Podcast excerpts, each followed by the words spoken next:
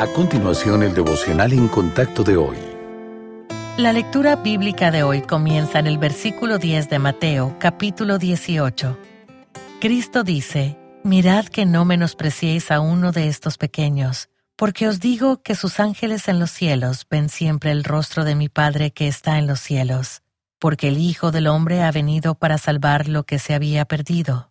¿Qué os parece? Si un hombre tiene cien ovejas y se descarría una de ellas, ¿no deja las noventa y nueve y va por los montes a buscar la que se había descarriado? Y si acontece que la encuentra, de cierto os digo que se regocija más por aquella que por las noventa y nueve que no se descarriaron.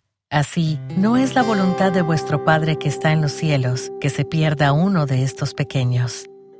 ¿Qué les parece? Pregunta el Señor a sus discípulos en Mateo 18, versículo 12. Si un hombre tiene cien ovejas y se descarría una de ellas, ¿no deja las noventa y nueve y va por los montes a buscar la que se había descarriado? Bueno, ¿Qué pensamos nosotros? Si tuviéramos cien ovejas y una de ellas se alejara, no estoy seguro de que ninguno de nosotros dejaría el resto para ir a buscarla. Es probable que el único animal perdido sea considerado como una pequeña pérdida razonable. Pero en este pasaje el Señor Jesús deja claro cuán preciosos son estos pequeños para Él. Está enfatizando un punto sobre una persona que parece no valer nada, la que tendemos a pasar por alto o no le damos mucha importancia. Esa es la persona que Dios está buscando. En otras palabras, la hoja de cálculo de Dios no se parece a la nuestra. En su presupuesto no hay cálculos de pérdidas con respecto a sus pequeños. Nadie es considerado un daño colateral. Esa es una buena noticia, porque aquel que vela por las ovejas perdidas y los pequeños gorriones también está velando por nosotros. Pero estas palabras son también un reto, porque Dios nos pide que vivamos también con compasión.